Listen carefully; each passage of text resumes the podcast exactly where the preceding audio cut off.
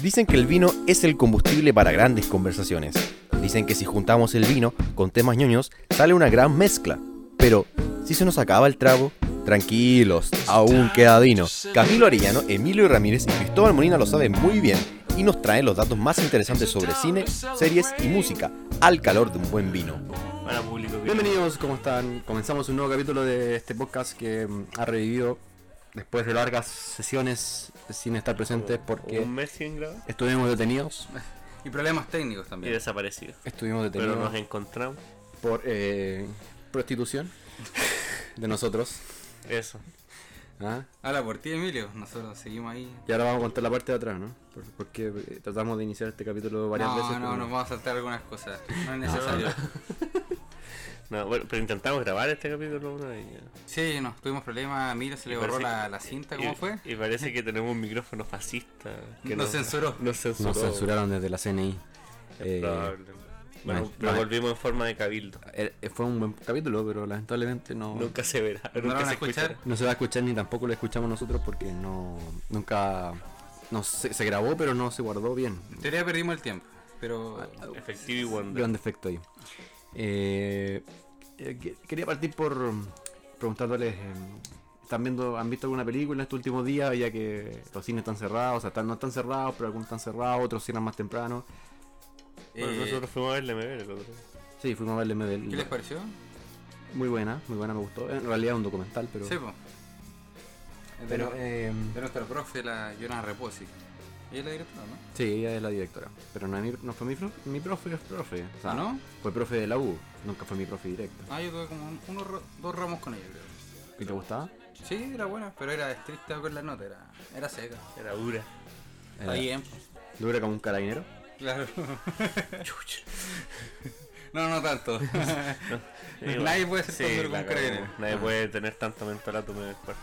Bueno, pero, pero sí, me gustó tanto el documental, fue bien, bien completo. Eh, la conclusión que sacamos, al menos nosotros, fue que eh, no es necesario ser fan de Pedro Lemebel como para ir a ver el documental o conocer la obra de Pedro, Pedro Lemebel, sino que uno se encuentra con un sujeto sensible, un sujeto que pasó por eh, muchas cosas en su vida y uno va descubriendo en el mismo documental cómo se fue construyendo eh, el personaje de Pedro Lemebel y Pedro Lemebel en sí.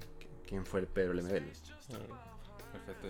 ¿Había algo que usted no sabían de su vida, que le llamó la atención? ¿Qué no sabía? Eh, ¿Un hecho en particular? no, la verdad es que... Yo creo que más que como no saber, o sea, no lo, o sea, sabía que no era Pedro Lemebel. ¿O algo que obviamente. destacar también? Yo creo que al, algo que me hizo mucho mucho sentido a mí fue el tema de, de la performance, como un, un acto político y, un- y una forma de hacer arte eh, a través del cuerpo. Yo siempre, eh, quizás mirando un poquito ese tipo de, realización artística o de trabajo artístico como como prejuiciosamente en el sentido como ah estos buenos están medio cagados de la cabeza y como en la abstracción yo siento que el MBL eh, lo aterrizaba mucho y, y, y- y en- hace entender muy bien que el cuerpo en las personas violentadas sobre todo como Pedro eh, por su homosexualidad eh, el cuerpo se hace eh, súper importante pues puedo hacer ahora el símil como en las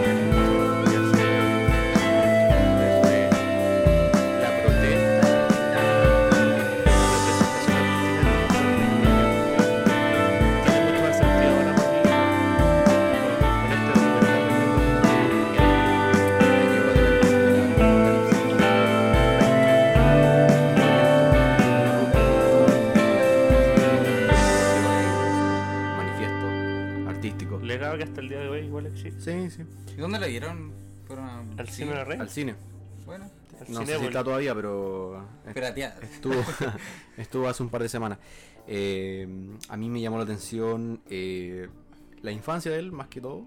Un poco conocer el mundo, que, de cómo se formó, quién era antes de sí. Y, y conocer eh, cómo se construyó su adultez, cómo fue como evolucionando en el tiempo. Eso me llamó la atención mucho.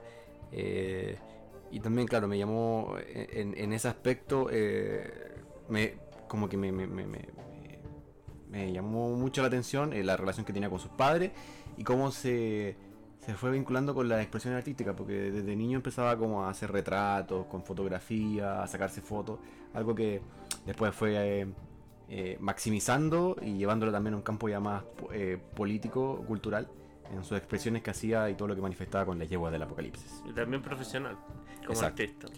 Exacto. Artista visual y después escritor, que terminó siendo escritor. Él falleció el 2015. 15. 2015. Si no me acuerdo en la, la película, el documental. Un cáncer de laringe. De hecho, eh, bueno, ahí en el documental se muestra eh, una de las últimas presentaciones, si no me equivoco, es la última presentación que tuvo en vivo, que fue en el GAM. Eh, ya tenía ya el, el cáncer de laringe, de hecho no tenía laringe. Ya. Hablaba como cuando alguien tiene cáncer de pulmón y pierde los pulmones por el cigarro, así como con la de voz. Como Darth Vader. Como don, ¿cómo se llamaba el de los Miguel. Don Miguel de los cigarros. Algo así. Eh, y fue la última presentación.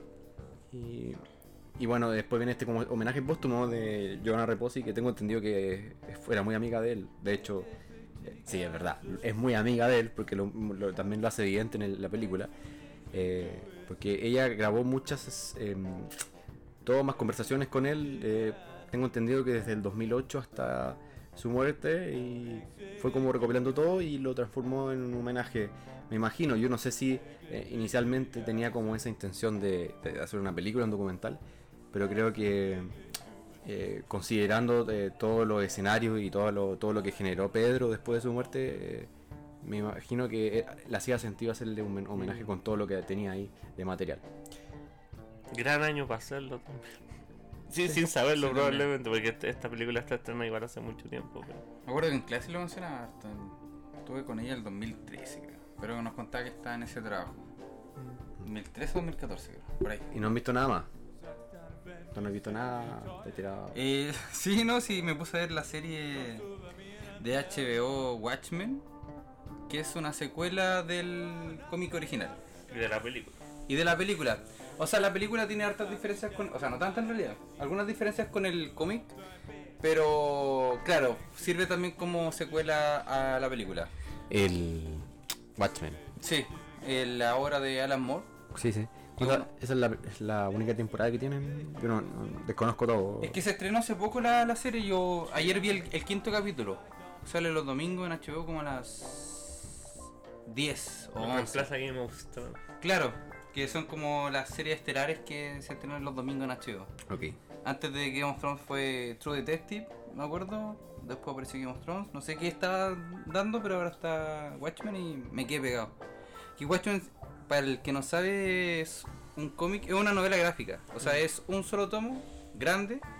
Bueno, fue, se vende también en 12 tomos más chiquititos, pero es solo una historia que tiene un principio y tiene un fin. Esa es la gracia. No es como aventuras de Batman que siempre van saliendo, nunca paran de salir.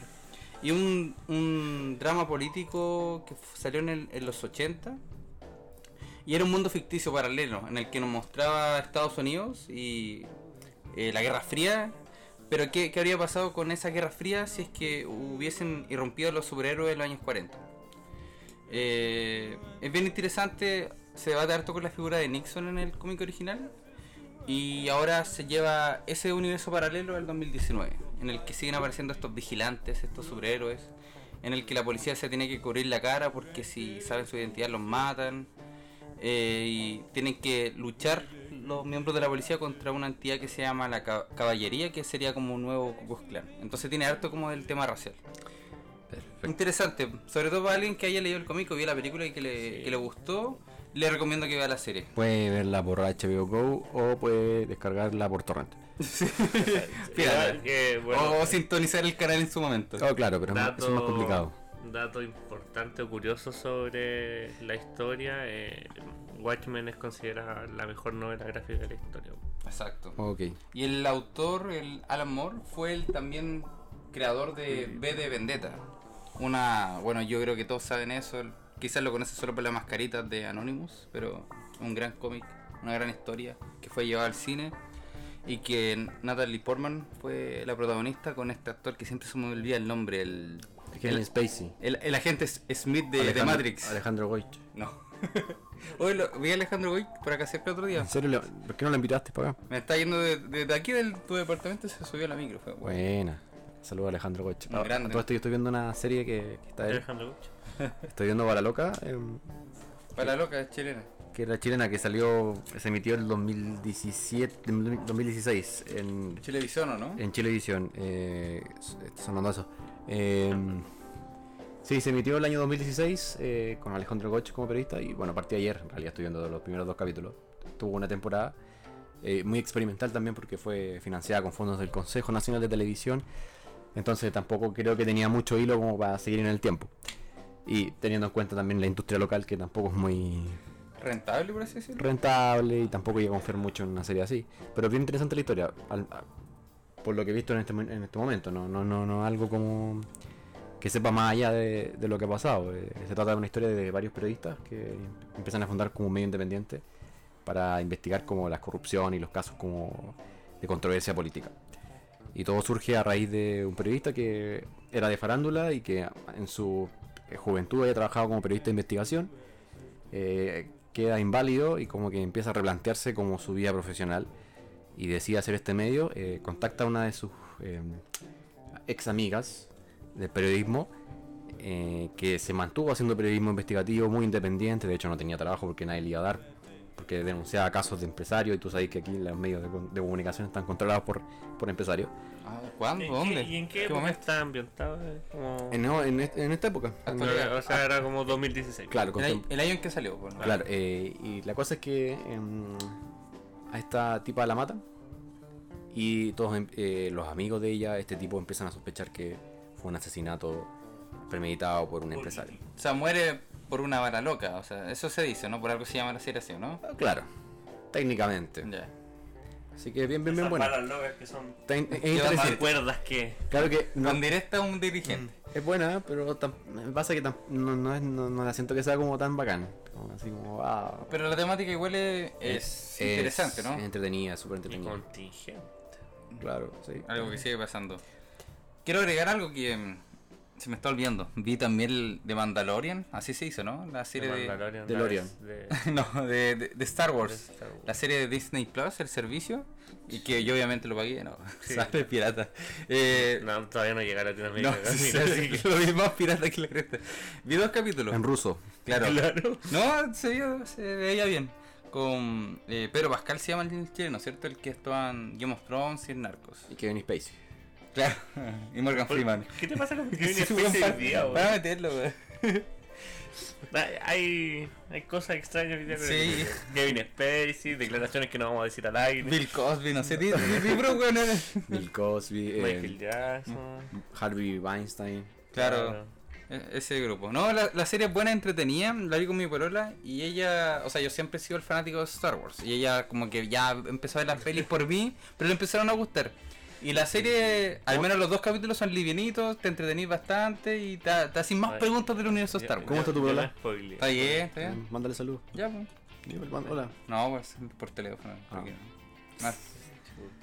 Eso, Sí, ni lo escucha. Ah, No, lo escucho. Si lo escuchara, se lo mandaría. Pero no veníamos a hablar de series ni películas, yo estaba preguntando más que nada que estaban viendo, así como para comenzar un poco la Sí, conversación. Sí, es que para no partir tan denso, ¿no? Sí, pues yo, obvio. yo, yo vi la temporada de Boyac, no sé si. ¿Ustedes han visto Boyac No. Horseman? No, la del caballito. Sí, eh, es una, una, una espectacular serie, deberían verla. Eso, gracias. ¿La cancelaron o no? A todo esto. Se acabó. No, termina esta temporada. Ah, termina. Termina, Pensé que termina, lo habían cancelado. No, no, termina, termina. Eh, también vi End of the Fucking World. ¿Has visto The? End on the Fucking De World. Netflix. No, no la he visto, pero sí a qué tal. Muy buena también. Eso vi. Eh, y yo en materia. íbamos a hablar de, del, del- de la constitución, de- del acuerdo por la paz, eh, que Hablar de Piñera. Vamos a hablar de la constitución de 1830. de los dos tercios aquí eh, están de acuerdo. Necesitamos dos tercios para hablar del tema. Eh, Pero si uno dice que no estamos cagados. Espérate, a mí me va a llegar el billetón y ahí decido. No sé. será- Oye, ¿vieron la funa de Maduro por no pagar La semana pasada, eh, a los manifestantes? claro, se firmó este acuerdo por la paz, eh, ha, ha generado un poco de controversia, hay gente que estuvo a favor. Vimos lienzo después a la mañana siguiente en Plaza Italia, toda cubierta de blanco, no sabemos por quién. Sí. Probablemente por carabineros que le gusta cubrir las cosas de blanco. O encubrir las cosas en general. o- También. O ingerir las cosas de blanco. Claro. Aspirar, aspirar. Claro. Exacto. Eh, y eh, se firmó un acuerdo entre el mundo político, eh, transversalmente, hablamos transversalmente, pero igual faltaron sectores que no firmaron. Eh. Harto sector faltó. harto sector. Porque Hablamos de RD. Pero los partidos más importantes estuvieron ahí. Y eh, claro, este acuerdo eh, El sector comunista, claro, es un acuerdo por la paz, como ellos dijeron en la clase política. Y el objetivo, es, obviamente, como todos ustedes saben, me imagino, es eh, llegar a una nueva constitución. Y, van a llegar con, la- con un plebiscito y también con un proceso que puede ser con- convención constituyente o asamblea constituyente que tiene otro nombre, no sé cómo se llama, no recuerdo bien. Congreso Constituyente, ¿no? Eso parece que es. Y eso tiene que ser ratificado posteriormente con otro plebiscito. Exacto. El primer ple- plebiscito es para ratificar que se quiera cambiar la constitución, ¿o no? Claro. No, no, es que eh, no, el primer plebiscito tiene dos preguntas. ¿Ya? ¿Quiere, quiere una nueva constitución? Apruebo, rechazo. Y el Ah, formato, apruebe. ¿o no? Eh, y claro, eh, si es eh, JPG mitad o PNG. PDF. MP3, güey. eh, hay una constitución en- en en formato- eh, claro, eh. ya. para Yo simplificar. estaría buena. Hoy me, me da una constitucioncita y te vas a una tablet. Eh. para, para repetir la wea. En PDF. El enlace ahí por Witness. En Word. Em, claro, y las dos opciones son eh, Congreso mixto, donde van a ser mitad diputados, o sea, mitad congresistas. no Exacto, si- parlamentario. Claro. eh, y mitad elección de ciudadanos o de elección exclusiva para el proceso. Y el otro es eh, Asamblea Constituyente. que a la UDI le dio tirria poner la asamblea constituyente, así que le pusieron como otro nombre, convención constituyente. Exacto. Aunque la UDI está con cagadera. Es que le dio tirria proceso. poner la asamblea, así esa es la buena. Sí, es lo mismo en todo caso. Sí, Sí, es lo mismo. Y ahí se elige el 100% de los asambleístas. Perfecto. Y generó mm, división en la izquierda. ¿eh? Eh, eh, El Frente Amplio. Puta la weá, la izquierda, weón, se queda más fácil que un vaso de cristal. Es la historia de la izquierda, por eso nunca La- funciona, porque se, se pelean entre ellos. En cambio, los de, los de derecha tienen un objetivo. ordenaditos, Un obje- claro, un objetivo único, en común. Por la chucha. Sí, es verdad. Pero igual es lamentable, porque siento que igual es un gran acuerdo. eh, quizás no es lo ideal, pero Oye, Emilio, ¿por qué? Ah, esa onda sí. ¿Qué, qué weá? ¿Por qué estoy, por, por qué estoy dándole yo banca a estoy. esos weón? No, yo estoy de Un acuerdo. gran acuerdo, disculpa. Dos tercios, bueno, aquí no está, no se está dando ese porcentaje. No, yo me he informado bien y creo que eh, se entiende un un, poco, se, se entiende un poco porque eh, cómo funciona el sistema de dos tercios en, este, en esta ocasión, que es muy distinto a lo que pasa en la constitución del 80. Sí, ha- hagamos un resumen de, de lo que fue el acuerdo. pues, lo, lo, lo tienen? Ya, eh, Lo que sabemos. Lo que le dijimos. Plebiscito de entrada, aprueba o rechaza una nueva constitución. ¿Qué- de qué- ganar. ¿Queréis que lea los puntos? Porque los, te- Aprueba- los tengo acá. O sea, si los tenéis por ahí, el resumen. Será en abril, ¿cierto? Eh, sí. Rellena eh, un poco entonces. Entonces tenemos eh, la primera, el primer plebiscito es, eh, eh, como les digo, nueva constitución o no, si aprueba o rechaza. De aprobarse esto, eh, o sea, en la misma votación se vota el mecanismo y de aprobarse eh, y el mecanismo mayoritario va a hacerse la nueva constitución bajo esa, eh, esos parámetros. Que ya le la- explicamos, mitad Congreso, eh, mitad Ciudadanos, una opción, O todo o asamblea. toda Asamblea Constituyente. que son por ci- ciudadanos. Aquí está. Los claro, elegidos. Que son elegidos. Se impulsará un plebiscito en el mes de abril de 2020 que resuelva dos preguntas. ¿Quiere usted una nueva constitución? Apruebo o rechazo va a ser la opción, las dos opciones. Y la, pregunta, la segunda pregunta va a ser, ¿qué tipo de órgano debiera redactar la nueva constitución? Cu- Curiosidades, pues, o sea, el tema de apruebo rechazo fue para no hacer un plebiscito del sí, o Sí, no. no. Y la otra es porque la UDI de verdad le da mucha tierra a poner la Sí. asamblea. ¿Convención mixta constitucional o convención constitucional? La convención mixta constitucional será integrada en partes iguales por miembros electos para el, elec- para el efecto y parlamentarios y parlamentarias, está mal redactada esta weá, en Era muy ejercicio. le faltó Sí, tanto cagado señor. En el caso de la convención constitucional, sus integrantes serán electos íntegramente para este efecto. La elección de los miembros de ambas instancias se realizará en el mes de octubre del 2020, conjuntamente con las elecciones regionales y municipales, bajo un sufragio punto. universal. Fue, fue una de las primeras cosas que, eh, que, que se- salieron a la crítica, pues de eh, están tirando el- la cuestión muy pasada para que la cuestión se calme y las votaciones Claro. sean mucho después y la manifestación Pero es que, sea- ¿cómo quería hacerlo? pero, pero calmado, pues deja poner los no, puntos que que, no, se po. ponen las críticas. Y la otra crítica también que se puso es como, ay, la van a poner junto con las otras elecciones, como, Se, mezcla- como se claro, mezclan mezclando cuestiones, claro. Es que eh, de partida yo creo que eh, el, plazo que se dio es súper lógico considerando dos puntos eh, atingentes. Uno, eh, la, eh, el periodo que estamos viendo igual está muy compulsionado y hacer una elección en este momento no es viable por todo lo que pasa. No hay orden público. No, nos costaría también ponernos de acuerdo y, y también organizar este tipo de, de- de votaciones. También requiere una preparación de los partidos y de la gente Exacto. para llegar a votar. No, no hay llegar ya a hacer una elección. pues. Eso claro, y se viene el verano aparte también, ese también es un tema súper relevante. Eh, la gente yo creo que, no, acá en Santiago se van muchos para afuera, hay- Festival hay de mucho, Viña, se viene la gara, entonces mucho movi- otras cosas. mucho movimiento por el país. Y segundo, el CERVEL no tiene eh, actualizada el, pa- el padrón electoral. pues. Ese es uno de los grandes problemas que también tuvo la, la Asociación de Municipalidades de Chile, porque no, no, eh, podían votar de 20 para adelante porque el padrón electoral no está actualizado desde la última elección que fue el 2017. Claro, eh, no sé si, bueno, aprovechando, ¿no? Eh, empezó a salir, un- a circular una información, no sé si es verídica, pueden corroborarlo, pero para cambiar eh, y corroborar que ustedes estén bien inscritos en el CERVEL, tienen que revisar ese en la página. eh, Hasta noviembre, ¿no? Hasta el 30 de noviembre pueden cambiar su, su dirección electoral, entonces eh, si alguien está urgido para ir a votar a la al plebiscito va a necesitar eso. Yo ya me cambié, así que... El Emilio ya se cambió. Yo, ¿En yo serio? me voy a quedar en Rancagua, así que no me voy a mover. Oja, eh, ojo, que, ojo que el, es bajo sufragio universal y coopera con el mismo eh, sistema electoral que opera las elecciones de diputados y senadores, que es un sistema eh, pro- Proporcional. proporcional, el, el método DONT que se llama, o D-Hunt, como le llaman eh, los, los ciencistas políticos, que eh, hay mayorías y esas mayorías arrastran a segundos Hay listas. otras listas, a su, a su misma lista a otros compañeros dependiendo de la cantidad de votos que saca la mayoría. La lista. Exacto. Eh, ese era el, el punto que. O sea, esa es la otra elección, la que se va a hacer en octubre. no, no, ese, claro, esa es O la sea, la- lectura la- cuando se eligen sí, a la- porque, a la- Exacto. independientemente, o sea, de aprobarse la nueva constitución, independientemente del el sistema, eh, van a haber elecciones de asambleístas. Exacto. Al menos la mitad de, de, de la convención del Congreso. Eh, ahí está la, la firma de la discordia. Exacto, de Gabriel Boric.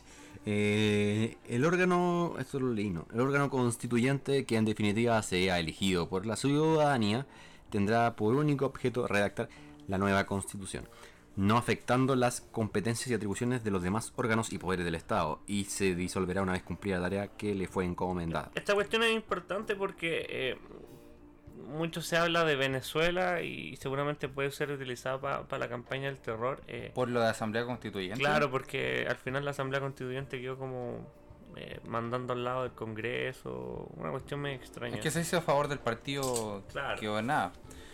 Eh, aquí es un proceso completamente diferente. O sea, aquí se va a disolver ya redactar la, la, la constitución. El Emilio va a leer más adelante, pero la constitución, No. o sea, el acuerdo. No, te pusiste a.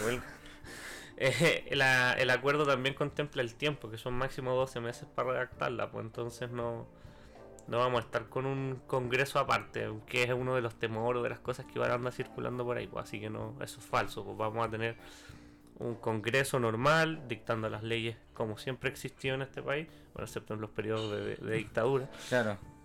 exceptando eso, eh, y eh, esta asamblea o convención constituyente, como quisieron llamarle, eh, va a, a redactar la constitución y después se va para casa y tiene una restricción de un año que no sé si...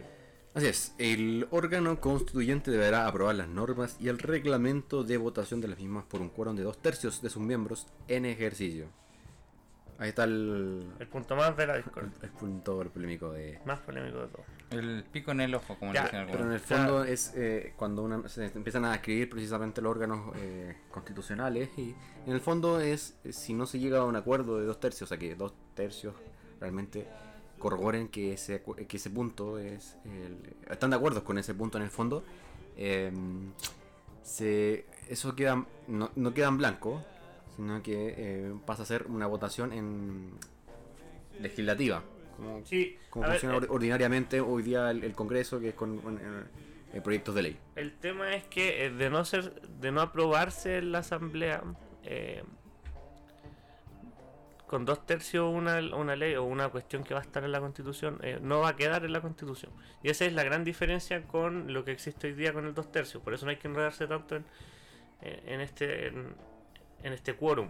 Eh, hoy día cuando se quiere hacer una reforma constitucional, eh, si no hay dos tercios no se puede hacer la reforma y por tanto queda lo que ya existe. La UDI intentó pasar el golazo en, en el acuerdo. O sea, el proyecto muere.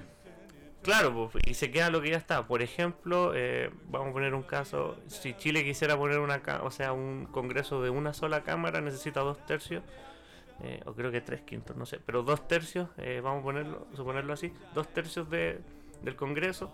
De no hacerlo, quedamos con dos cámaras. A diferencia en la asamblea de, de no tener los dos tercios, eso quedaría en blanco. Entonces, tiene que pasar por ley simple. La idea de esto es que se hagan acuerdos y no no exista una eh, así como una especie de dictadura de la mayoría donde donde las minorías se sientan pueden mirarlo desde la otra forma hay un veto muy importante en la minoría yo creo que o sea quórums altos han existido en casi todas las fórmulas que se han hecho en el mundo eh, Sudáfrica Ecuador Islandia vi por ahí también entonces no es lo mismo si no se aprueba en, la asamblea eh, los dos tercios va a quedar en blanco y después se va a, a, ver en, el Congreso simple. Em, lo yo, o sea, yo creo que lo más importante aquí es que vamos a tener elecciones muy, muy, muy, muy, muy importantes para el país, desde el plebiscito hasta las presidenciales del próximo año. Se viene un proceso fuerte de... Y va a ser largo. De... Hay que ponerle bueno con la educación cívica porque necesitamos la partida participación de todo el mundo en esto. Qué importante, bueno, nosotros estamos aclarando estos puntos y, y, claro, o sea, ¿qué puede ser como complicado? Que es lo que decían los, eh, los comunistas, o el Partido Comunista, es que eh, de pasar a un congreso, eh, de tener que aprobarse una ley, por ejemplo, esta misma idea, de, o el mismo ejemplo que estaba diciendo de, de un, un, congreso con una pura cámara, de tener que aprobarse en el congreso, eh, ellos decían, igual pierde legitimidad el tema de la asamblea. Yo creo que no en tanto el próximo congreso sea el que tenga que también hacerse cargo de eso. O sea, por eso es importante no solo ir a votar ahora el plebiscito, no solo votar por buenos candidatos para la asamblea, sino que las presidenciales y los diputados vamos a tener que jugarnos también por tener un congreso que nos represente bien. Claro, que esté a la altura de las circunstancias. Estamos con el doble de Gabriel Boric. Eh, quería preguntarte, doble de Gabriel Boric, ¿qué opinas sobre esta este, este acuerdo. Espérate, es que me dejas sacarme este disfraz de Bob Esponja. Estamos de los Simpsons, espérate. no. Pero en el fondo, claro. Eh, Espérate, déjeme a quebrar otro movimiento político y después vuelvo. Eso bueno, el, el, el, Aunque fue con el, la pelea con el Jorge Charpo, ¿no? La trifulca política se, generó de, dos lados. Una fue la. que todos se rieron por, la, por las imágenes que, que se generaron después del acuerdo, cuando estaban todos ahí en la mesa y yo estuve viendo ese acuerdo, me acosté tarde, de hecho, ese día. Yo lo intenté, no lo Y, bueno, esperé eternamente. Cagado sueño. Y después me fui a acostar, eso sí, porque ya estaban empezando a hablar los políticos, me aburrí y mostraron a, la, a Jacqueline Van Rieselberg con, con, su cara feliz, ¿eh? cara de, de amurrada. Y de derrota. Fue, como el meme del momento. Y, y, y, en el mismo momento yo revisaba Twitter y una de las discusiones que se generó fue que eh, decían que el PC, porque se restó de este acuerdo, eh, se metió como un autogol igual que en el plebiscito del 88 que se restó también. Que en el fondo como que se estaba restando de los grandes acuerdos políticos que se han generado en los últimos 40 años en la historia de Chile. Bueno, igual, bueno, no es por defender al PC, pero pero ya, ya rectificaron y dijeron que iban a participar eh, activamente de, lo que queda por, por definir de esto y que también iban a participar del proceso de los candidatos de la asamblea y iban a hacer campaña. Y eso es bueno, porque en el fondo también está Yo creo que eso es súper positivo. O sea, eh, no, no, estuvieron en, en, el acuerdo en sí, pero sí están dispuestos a, participar ahora en lo que viene y eso también es súper rescatable porque en el fondo... Sí están dando una señal de democrática también un poco de, de, una salida y abiertas y abierta también a, participar de un proceso que puede ser súper importante porque si no están ellos y no hay sectores tampoco de izquierda que se están restando eh, no tenemos o no vamos a lograr quizás la, la constitución eh, más representativa más representativa y quizás realmente La gracia es que representa Legítima. a todos los sectores. Legítima, legítima, eso es. Yo, eh, bueno, Convergencia Social fue lo mismo, si bien, eh, bueno, ahí está un poco el, el papel El tema porque no, firmó Boric, pero no firmó Convergencia Social. Sí. De hecho, no firmó la presidenta, que es Gael Yeomans, Claro, eh, eh, que estuvo presente en ese día. lo que se ha explicado desde Convergencia Social es que Boric firmó porque era diputado de la Comisión de Constitución, de todas formas va a pasar por el tribunal eh, de su partido y van a ver qué pasa con él. Eh, y, Gael ya también salió a decir que ellos querían disputar los dos tercios y quedar con tres quintos, que es un quórum más bajo.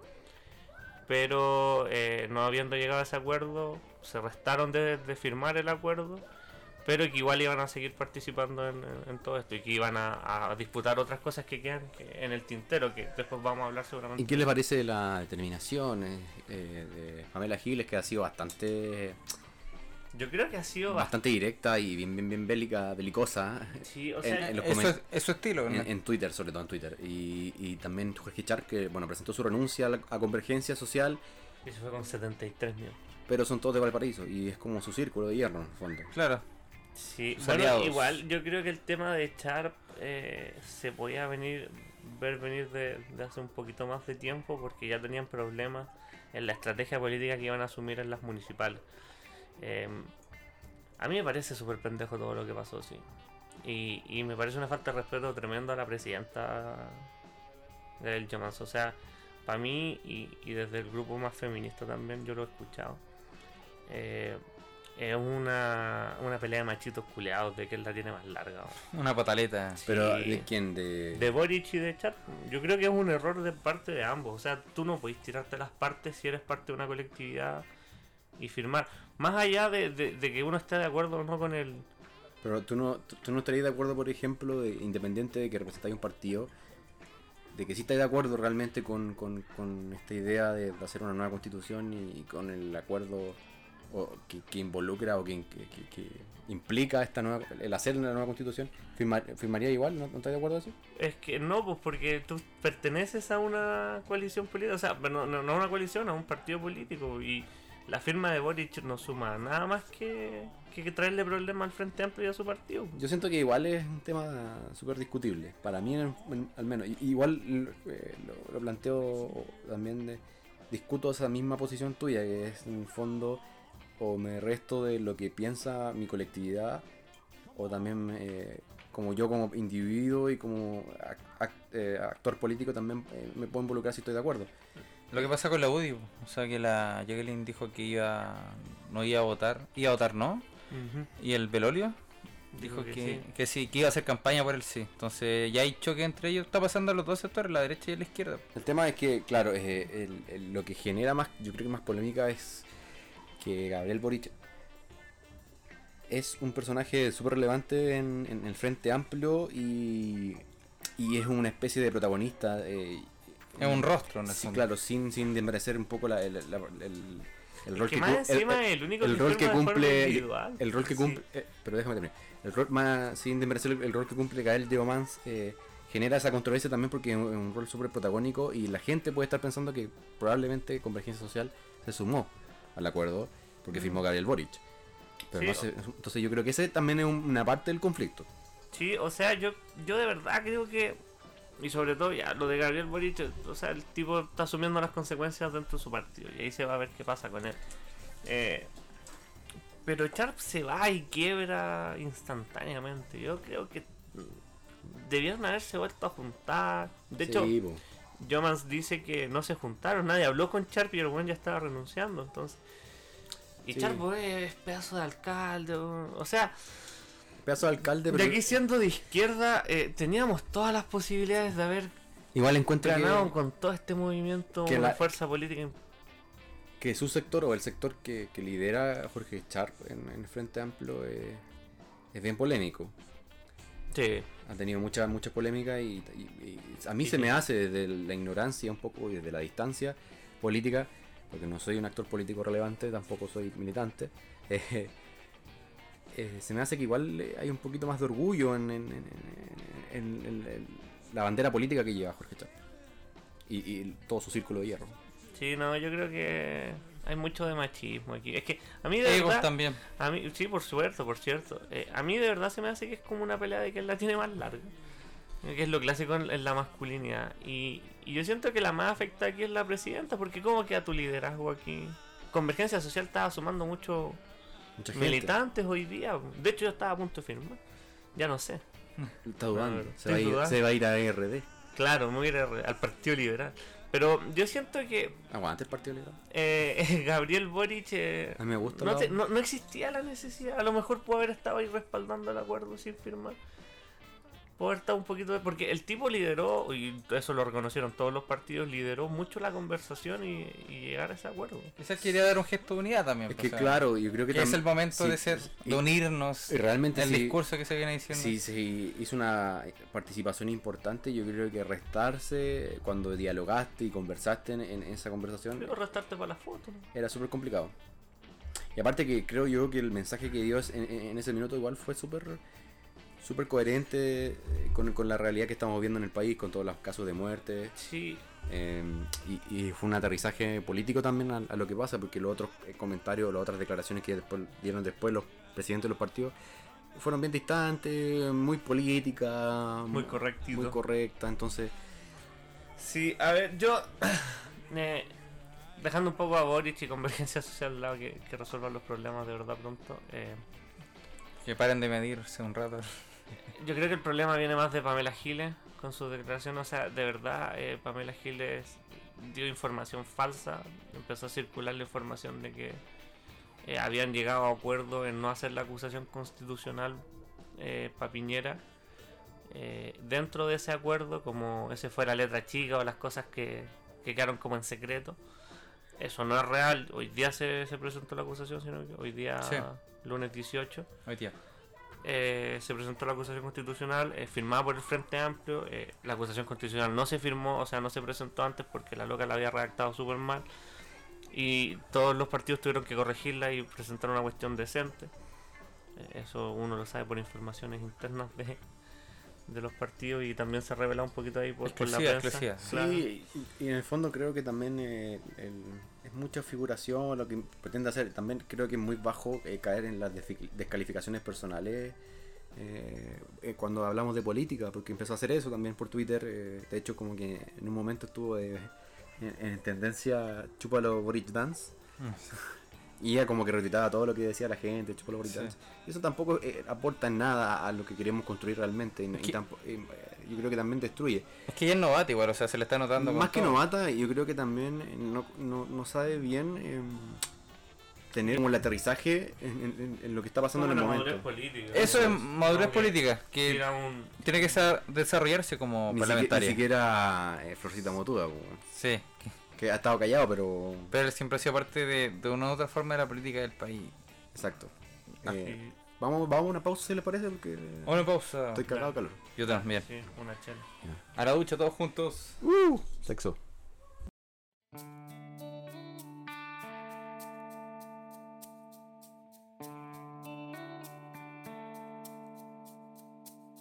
And I could never fail much as I could pry my life away from all the things that constantly will undermine. It's time to go, so grab your coat. We'll leave directions there in yellow sticky notes. We got the food, we got the wine. We'll take a ride up here. It'll save us half the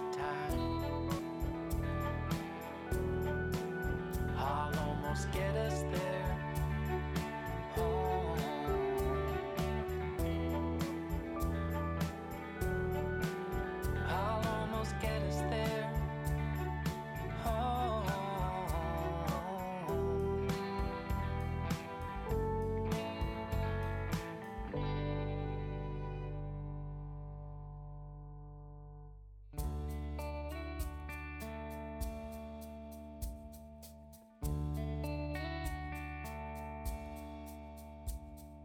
And I don't wanna bail on all the things I tried throughout my life to look away and fortunate to undermine.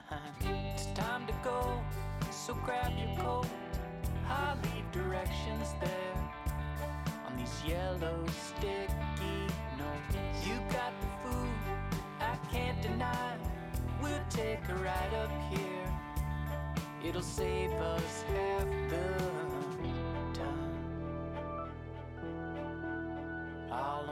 get us there.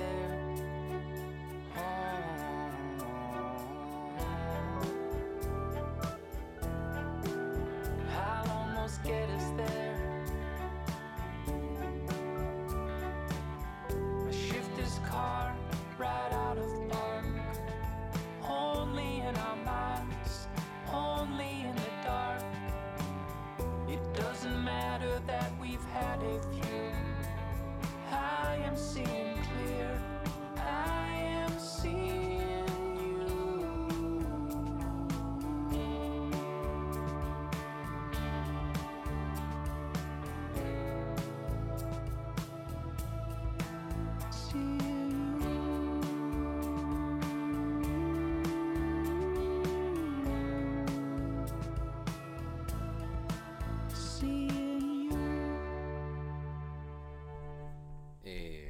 Estamos de vuelta en, en este capítulo que es un poco un análisis de mm, el proceso que estamos eh, viviendo en este minuto en, la, en el país. Estás aplastando mi celular con tu trasero. ¿En serio? Sí, no, ya lo saqué, tranquilo.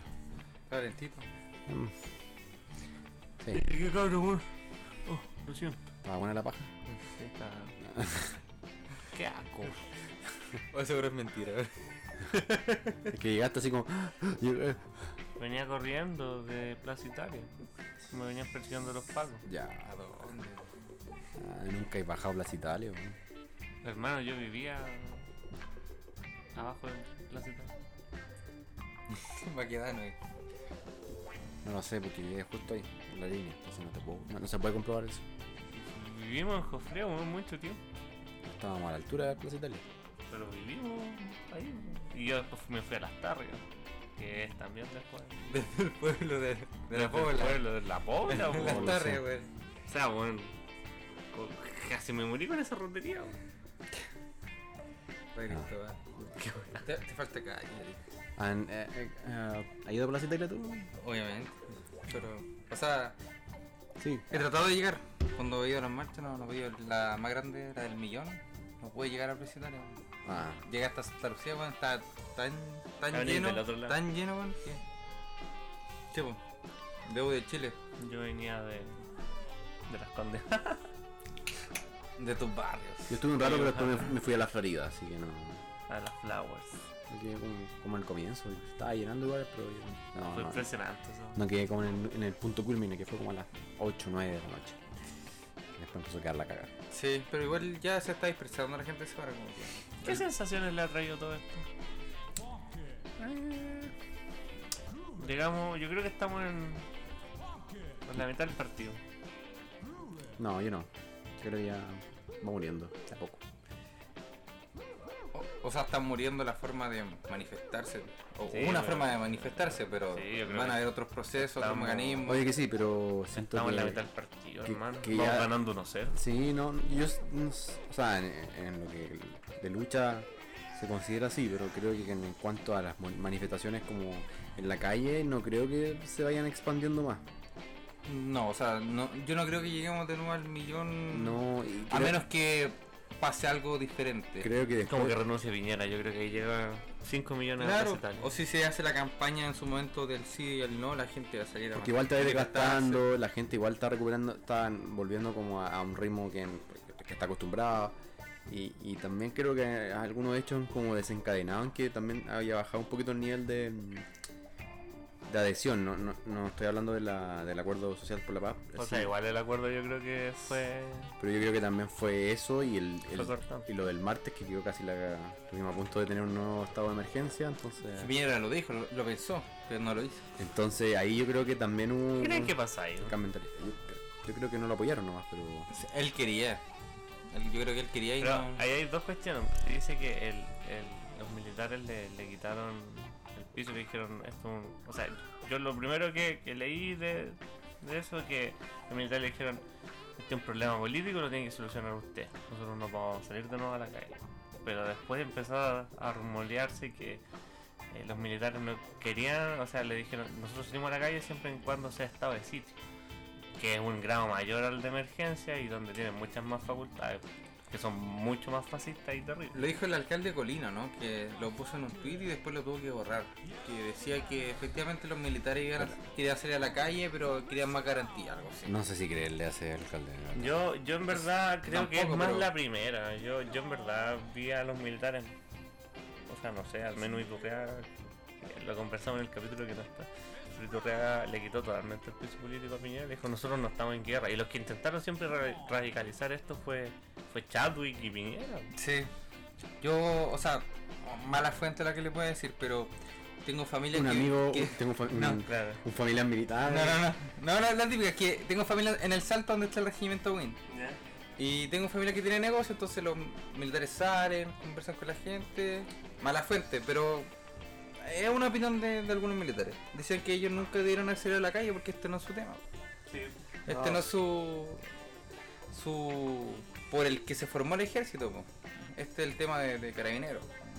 No sé si es porque no se formó el ejército, pero O sea, por lo que ellos están, están educando, están aprendiendo, no es para salir a controlar desmanes de la gente. es, es otra época también. Se prepara para a la guerra. Ese es el tema. eh, ¿Cachai? Eh, eh, creo que ese es como el, el campero, como que están como en esa eh, duda existencial de por qué tenemos que hacerlo nosotros. Igual es como un ejército mucho más modernizado y está un poquito, un poquito no, bien distanciado de lo que fue la figura de Pinochet. Igual siguen caudillos, o sea, no siguen caudillos, siguen em, oficiales o coroneles que estuvieron en los 80, pero eh, la masa del ejército eh, eh, son generaciones nuevas.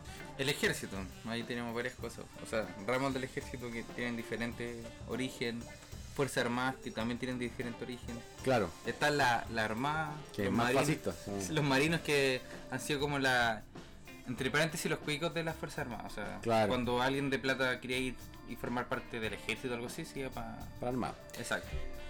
Pero, pero eso, en- y yo creo que, claro, hay, hay muchas cosas por, por que, que se vienen en, adelante, pero creo que en sí las marchas, para mí, no es, que estén muriendo, pero sí van a va- siento yo que están como aflojando un poco. No sé qué opinan. Es que la forma de manifestarse va cambiando, pero sigue la gente manifestándose de una u otra manera, ¿cachai? Con acciones ahora más concretas, empezaron los tiempos, la gente va va a seguir conversando de política. Antes era solo ir a la calle y demostrar que no estábamos contentos con lo que estaba pasando. La respuesta del gobierno fue sac- sacar a los militares a la calle, disparar a la gente, to- torturar y etcétera, ¿cachai? Pero la gente sigue ahí, o sea, si es que la gente sabe que si estos buenos tratan de volver a eh, de pasarnos por encima, todo esto se puede volver a ocurrir. Claro, eh, pero tú, eh, ¿ustedes creen que, que era lo que eh, era lo que pedíamos la nueva constitución o falta mucho más?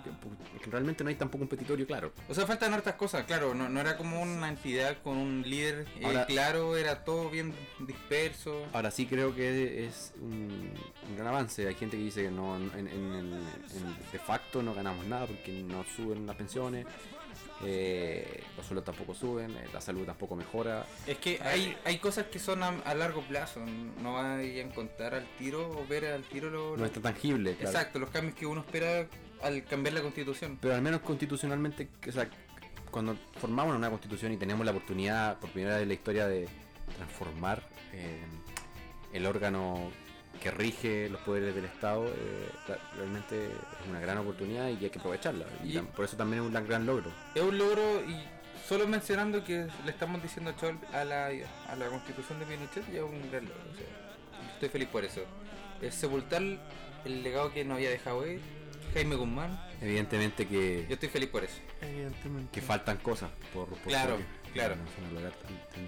Pero es rico decirle chao a Pinochet, ¿cachai? Como Sí. al menos la constitución Sí, es verdad. eh, era un- una parte negra de nuestra historia que se está desvaneciendo a poco. Hoy día, hoy día pasaba por, por, por Plaza Italia, una cosa anecdótica. Igual no, no, no, se ve como. Tiene como otro, otra mirada la- la- el lugar, porque por todos los rayados, por todo lo que expresa, y en el fondo es como. Te da la sensación de que la gente también está como saliendo a, a, a expresar lo que siente en las murallas, en las paredes, y es súper bonito. Uno puede decir, ay, qué feo, que se ve horrible, pero no. Aquí mismo en Providencia. Me o gustó sea, harto, o sea, Está lleno de mensajes en las calles. Es donde... Está lleno de Cholguán, Providencia, un Perón es culeado. Weón, este, Está lleno de mensajes. Y, y es rico sentir esos mensajes, o sea, de que resiste, evade, lucha, como que para donde mirí hay algún Es que mensaje. eso- en todo eso- Santiago. Eso te pasa porque como que uno siente como que entra a reflexionar también de lo que uno va viendo ahí. Para bien o para mal, para gente que puede decir, ay, estos comunistas, que tienen todo eh, así querían este país, eh, todo vandalizado, rayado. A mí no, creo que igual es, un- es bien lindo que, que la gente se vaya expresando y vaya manifestando un poco lo que siente. En, en las murallas, eh, son expresiones culturales, a veces son expresiones artísticas. En el fondo, cuando, cuando el mensaje tiene un contenido, obviamente que eh, sí impacta. ¿cachai? Yo creo que tampoco nos merecemos una, una ciudad, o sea, una ciudad bonita en términos de, de limpieza hoy día. No nos merecemos esa ciudad. Yo creo que eh, lo único que estamos viendo en Plaza Italia es ver lo que pasa en las poblaciones más pobres de este país. en Santiago. Claro, por esas cuestiones muy destruidas, porque bueno, más allá de los rayados, que eso es parte, eso es intervención artística, eso es un- una expresión de... Estoy pensando en la destrucción que existe, o sea, En la pala loca. no, o sea, el- el- la destrucción que se ha hecho por las barricadas, que no estoy en contra de los capuchos, yo solo estoy señalando un hecho. Eh, Y la sigla acá. que yo creo que la gente eh, de las Condes, de Providencia y de los lados más cuicos de, de Santiago se, se impacta, pero eso es lo que se ve al sur de, de Santiago, pues, San Miguel. Yo creo que te comenté eso, no sé si fue para el discurso, o sea, para el discurso, para el programa pasado que nos salió, que yo leía muchos comentarios de gente que decía que tenía una ciudad como europea o que iba para allá con lugares bonitos, con edificios bonitos y la estaban destruyendo, ¿cachai?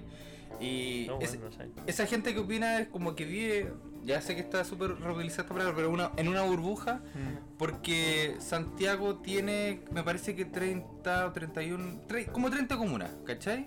Si tú le preguntas a esa persona, ¿en cuántas comunas de Santiago le gustaría vivir? ¿O cree que hay una buena calidad de vida? Yo creo que te menciona tres, te dice Providencia, Las Condes, Vitacura y sería como que se queda callado, Hasta ¿cachai? Ñuñoa, Y- y ahí, claro, tú le decís, ¿conocí las otras 27 comunas? ¿Sabéis cómo se vive? No, no cachan, pues. Entonces, conocen una porción mínima de Santiago y eso creen que es la ciudad que, que se está destruyendo, pero la ciudad siempre fue. O siempre hay un caos constante en algunos lugares que se está desatando cada vez más por el Sí. descontento.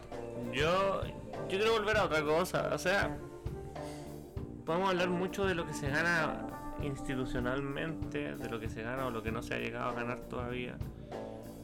Pero en un análisis quizás más sociológico, eh, me gusta decir quizás para no sonar como arrogante. Eh, pero eh, desde una cuestión más sociológica, uno entiende que la institución se mueve mucho más lento que, que la gente. Obvio. Y, y yo creo que, y aquí yo quiero reconocer algo, no a la institución, sino a la movilización en sí. Haber tenido a la UDI negociando una nueva constitución a través de dos plebiscitos, eh, eligiendo asambleístas especiales para redactarla, eso nunca había, pero ni siquiera habíamos tenido luces de ni de reformas importantes. O sea, yo creo que la UDI le gustaría tener la constitución del 80 tal como se escribió, con el Partido Comunista Ilegal y otras tantas pues, senadores vitalicios. Yo creo que les gustaría tener a Lucía Iriarte en el Senado. Entonces, haber tenido a la UDI negociando, pero no negociando eh, en una posición de poder, sino que negociando a ver si logran conseguir algo. Rogando incluso que, que otros sectores de, de la derecha no se sumaran a Exacto, y, y vemos a Desbordes y Evópolis, o sea, RN. Desbordes, eh, claro, incluso Belolio, eh, hablando de una nueva constitución como si la derecha siempre quiso una nueva constitución, es una cuestión impresionante, y eso lo ganó la movilización. Y aquí yo quiero hacer un hincapié. Probablemente la constitución que salga ahora no sea la constitución que quieren los movimientos sociales. Probablemente eh, los movimientos sociales están muy avanzados en la discusión política a lo que la institución en Chile hoy día puede abarcar. Y, y- probablemente vamos a tener que cambiar esta constitución en, en menos tiempo incluso que a lo mejor la, la del 80. A lo mejor van a pasar 15, 20 años y ya vamos a estar peleando una no nueva sé, yo- yo constitución. Creo yo espero que no. Que sea. Espero que no, y porque va a, ser, Yo más- va- sí. va a ser más democrática y en el fondo... Pero la que puede venir puede ser aún más democrática. Pero es que no siento que sea necesario, con una reforma creo que... va a Pero tú no estás en 20 años más adelante en el futuro. Obvio que no, pero creo que sí va a tener una, una- un espacio mucho más armónico para que se discuta la, la constitución, sobre todo eh, teniendo en cuenta que es un órgano que tiene la posibilidad, o sea, obviamente está la garantía de que va, va a participar gente, ya sea de manera mixta o totalizada. Yo, yo no, no sé, yo no sé, si- No, no, no, no. quiero interpretarlo a ustedes, pero a mí me parece y- que tenerle amor a la institución así por, por institución no, No, o sea, me no sé, parece. yo creo que no sea amor, pero Y- y, o sea, no, no sé si la UDI vuelva a estar en esta situación que tú mencionaste en 20 años más. sí, y, Es que yo creo que- e históricamente yo creo que no, no se va a cambiar tan rápido, no viendo así como cuánto se demoraron las otras constituciones en cambiarse, sino que la forma en que se construyeron las otras constituciones y cómo se está construyendo esta posibilidad es muy distinta. Yo, yo a, ver, lo que quiero señalar aquí, eh, quiero que ser como claro en esto, es que hoy día la democracia en Chile se reactivó después de 30 años durmiendo.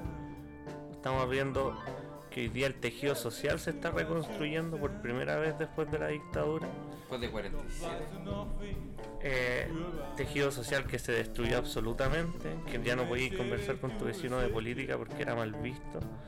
Y hoy día las organizaciones sociales que sí vienen haciendo un trabajo de base importante, estoy hablando, no sé, pues de las coordinadoras, Noma FP, 8M, la misma Chichigán que está trabajando, eh, y cuántas otras organizaciones que están ahí trabajando con el pueblo día a día, eh, y que hoy día sí están, hoy día rechazaron el acuerdo, pero yo creo que no por, por una cuestión de, de que el acuerdo sea malo para la institución, sino que porque ellos están en una posición política mucho más avanzada en la institución. No, ellos están en, en etapas democráticas que la institución hoy día en Chile no puede, no puede garantizar.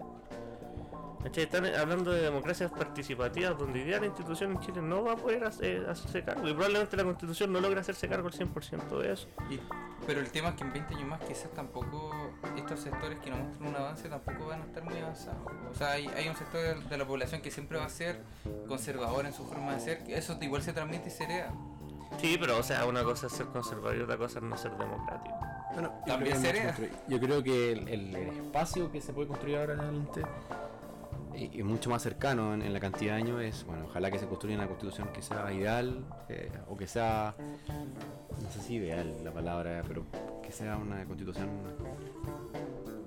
que abarque realmente las sensaciones y los puntos de vista que, representan a la población chilena. Y creo también que em, viendo el panorama político eh, hay una gran oportunidad también para que nuevos sectores eh, lleguen al, al- al- hemiciclo, al Congreso Nacional, a, a también a, a hacer presencia. Eh, lo digo porque ya tenemos un sistema proporcional y con esto ese sistema pro- proporcional se va a potenciar aún más porque como tú decías se reactivó el tejido social entonces hay mucha más participación. Y, y espero también que con la reforma al voto obligatorio también eso también se potencie. Sí, o sea, mi punto, eh, más allá de, de lo que puede hacer esta constitución o no, yo, yo tengo como la fe o la convicción de que esta reconstrucción del tejido social, esta nueva organización, esto de que las personas estén yendo a los cabildos, en que la gente de nuevo está hablando de política, de nuevo se está discutiendo eh, en las calles, en el, en- en el almacén, con tu vecino, con tu Uber, tu colectivo, tu micro, con, con el suegro, con lo que sea, con tu ¿cachai? gato Eh, Perrito. y eso de verdad, de verdad es una cuestión pues, un- Una cuestión que no se había podido lograr hacer en, todo este tiempo de democracia. Eso de verdad es lo más rescatable de todo este movimiento, de que la gente haya vuelto a mirarse a los ojos y decir, puta, ¿sabéis que tenemos weas en común? Podemos organizarnos, podemos hacer cosas. Y yo creo que por ahí va lo nuevo. Ojalá las organizaciones sociales estén representadas en esta nueva constitución. Ojalá las organizaciones sociales eh, se les pueda dar el espacio necesario para estar. Y yo, mi llamado es a la gente a disputar esos dos tercios. Tenemos la, la- opción y tenemos el poder en el voto, elegir representantes que de verdad eliminen el duopolio, que no salgan los, los, los mismos de siempre, eh, que, que veamos representados una, una- un nuevo Chile. Una Yo gran siento- oportunidad. Sí, yo siento que a lo mejor la oportunidad viene muy encima porque siento que este tejido social está construyéndose. Yo creo que la gente, yo, o sea, hay mucha gente que no tenía idea qué es la constitución, hay mucha gente que no tenía idea de la cuestión política, que estaba aprendiendo mucho en estos días. Eh, gente de mi trabajo que me ha dicho, oye Cristóbal, eh, ¿qué onda esto? ¿Tú cachai? Recomiéndame alguna lectura, tú que cachai un poquito más. Eh, y ese tipo de cuestiones yo creo que ojalá se dé, yo siento que la gente se está informando más, de hecho el tema de que el gobierno no pudiera eh, controlar los medios o, o no controlar los medios, sino que la opinión de la masa fue una cuestión clave en todo esto, que, que la información circulara tan rápido eh, para las movilizaciones, que se viera la represión de los pacos, es una cuestión que en el 73 se hubiera valorado bastante. Exacto, sí. Eh, Del 73 en adelante. entonces yo creo que al final eso es lo más bonito de esta movilización, que nos reencontramos y, y que de verdad, por fin, ojalá por fin, Chile logre construir un país mucho más democrático. Por favor a cuidar la democracia, por favor a cuidar esto. De verdad eh, es importante eh, ir transmitiendo esta cuestión, que, que seamos democráticos, que, que seamos capaces de discutir y llegar a acuerdos entre todos, donde nos permita vivir una Que cuestión se pueda más conversar en armónica. el fondo. Exacto. Eh, yo quiero igual valorar lo que hiciste tú, que... Bueno, yo an- antes de, esta, de este movimiento, hay personas que, que tienen la familia, seguramente ustedes, que nunca se lo hubiesen eh, imaginado hablando de estos temas o yendo a una marcha, ¿cachai? Tengo amigos que de derecha, ¿cachai? De, de toda la vida, que antes era como ir a una marcha, era ser comunista, ser un, un, un hombre de, la- de las capuchas y todo eso, pero los vi ahí marchando, pidiendo que las cosas cambien, entonces igual es bonito que la- las marchas no son de la derecha, eh, son de todos, ¿cachai? O sea, no son de la, solo de la izquierda, sino de, de gente que quiere hacer cambio en, en su vida, en la, en la política, Y en el eso- país, y eh, se dio algo muy bonito. Por eso se cuestiona a veces el- la- los comentarios de la gente derecha, que dice como de ultraderecha creo yo, o muy antigua, que dice que los comunistas van a marchar, que están como Sí, pues, están sí. izquierdizando todo, que están pagando 40 mil pesos por hacer saqueo. Es que eso, ese de verdad. El gran- ese el foro- discurso ya no tiene cabida. El foro de Sao. Paulo, donde se pensó todo esto para... El gran error creo yo es que no, no, no conocen bien la realidad y la gente no está ni ahí con esos comentarios tampoco, entonces No, se no. en, en ninguna medida esto se va a polarizar como quizás ellos pretenden o, o ellos quizás... eh, Sí, Esto no, no fue Creen. organizado por los marxistas, como dicen yo, yo creo que eso, o sea, la- las características como. Porque esta es una marcha muy política, acéfala. pero no, no tan politizada, si se quiere. decir. Acéfala de representantes de, de círculos políticos Entonces nace de una cuestión Claro, concreta, no pero tiene yo creo que de un o partido. poderes fácticos de la política. O sea, el 18 de octubre partió con los 30 pesos, bueno, partió un poco antes, pero cuando desta- es- destapó esta cuestión y la gente empezó a salir en masa a la calle, incendiando todo el país, Fue espontáneo. eh, fue una cuestión, y fue una catarsis. O sea, Exacto. viernes, ese viernes 18 y el sábado 19 fue una la catarsis. Se empezó a reclamar las pensiones, se empezó a reclamar los medicamentos. Y finalmente se terminó también exigiendo una nueva constitución. Se, se le exigió a, a este poder eh, político. ¿Saben qué, bueno? Usted no, no tiene, no me representa, no tiene la capacidad de representarme y yo quiero decidir por mí y necesitamos una cuestión nueva que nos representemos. Porque este es un nuevo Chile. Por eso es importante, Y- creo yo. Y hoy día, hoy día estaba escuchando el podcast de Sociedades y Lucas Espinosa y dijeron una cuestión que a mí me parece esencial. Yo creo que con esta movilización se marcó un antes y un después a la, a la frase típica del, del ¿para qué voy a ir a votar si mañana tengo que trabajar igual? Yo creo que hoy día eso se rompe. Yo creo que hoy día la gente entendió que no da lo mismo quien salga.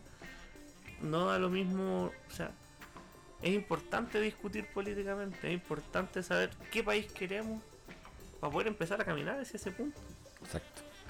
de organizarnos y salir y encontrarnos y conversar Y si, y vuelven, aprender y si, no, y vu- leer y si- reflexionar. si nos vuelven a pisotear, si es que creen que no existimos, quizás de años más, o todos los siglos se repiten, la gente sabe que si vuelve a salir a la calle, puede dejarla cagada y cambiar todo. O sea, el, el poder de la gente existe, es algo real. Está latente, sobre todo ahora que estamos con los medios mucho más masificados.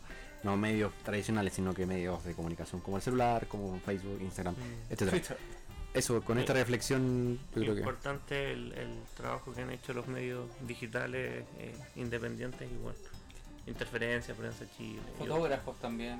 fotógrafos. La prensa internacional también. Exacto, viendo de la prensa internacional, el New York Times y varios medios que hacen un compilado de, de Sí. agresiones de, de carabineros que aquí en la TEN No parece. no, no, ni por si acaso.